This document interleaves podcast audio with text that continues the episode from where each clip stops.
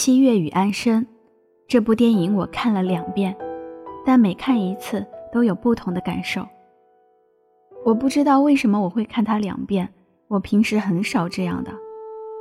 大概是因为七月的存在，也是因为需要安生罢了。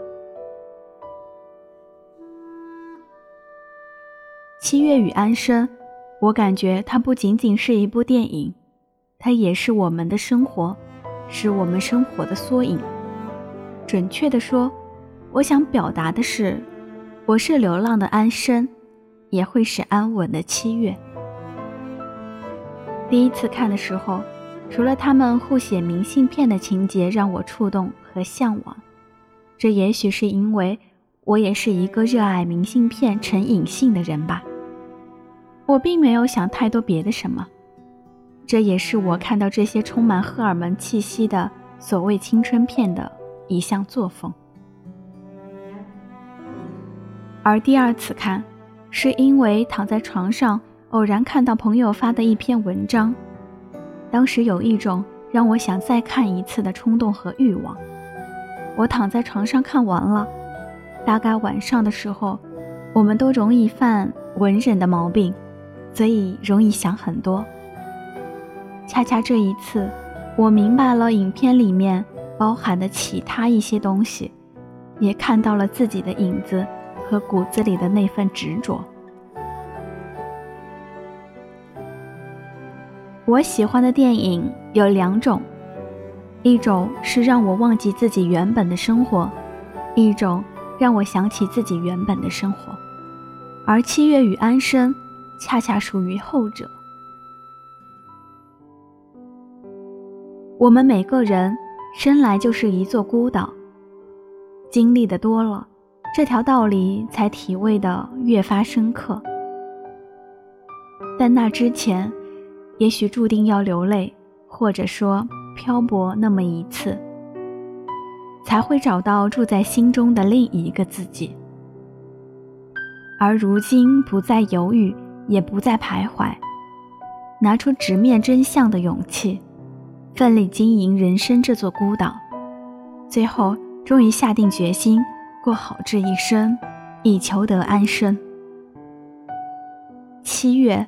过上了安生向往的那种二十七岁就死去的生活。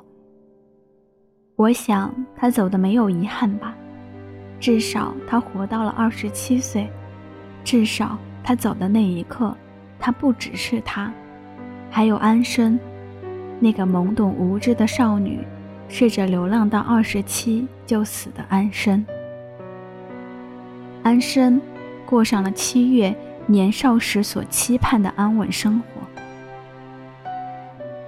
我想，安生给自己起了“七月”这个名字的时候，一定经历了很多的挣扎吧。虽然他并没有过上自己年少时所期望的，但是至少他活着。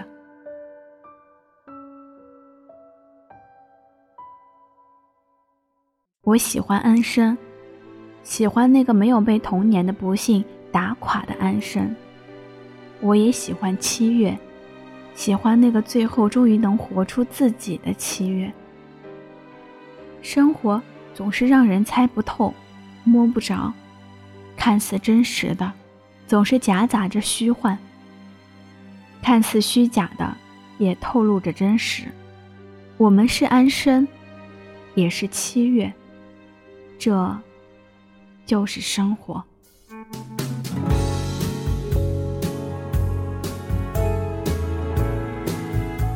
喜安生，遇七月。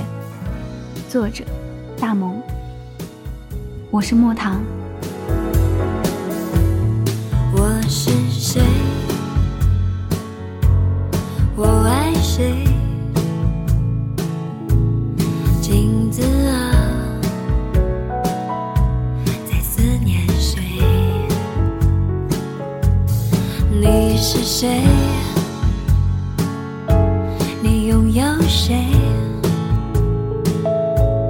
时间啊，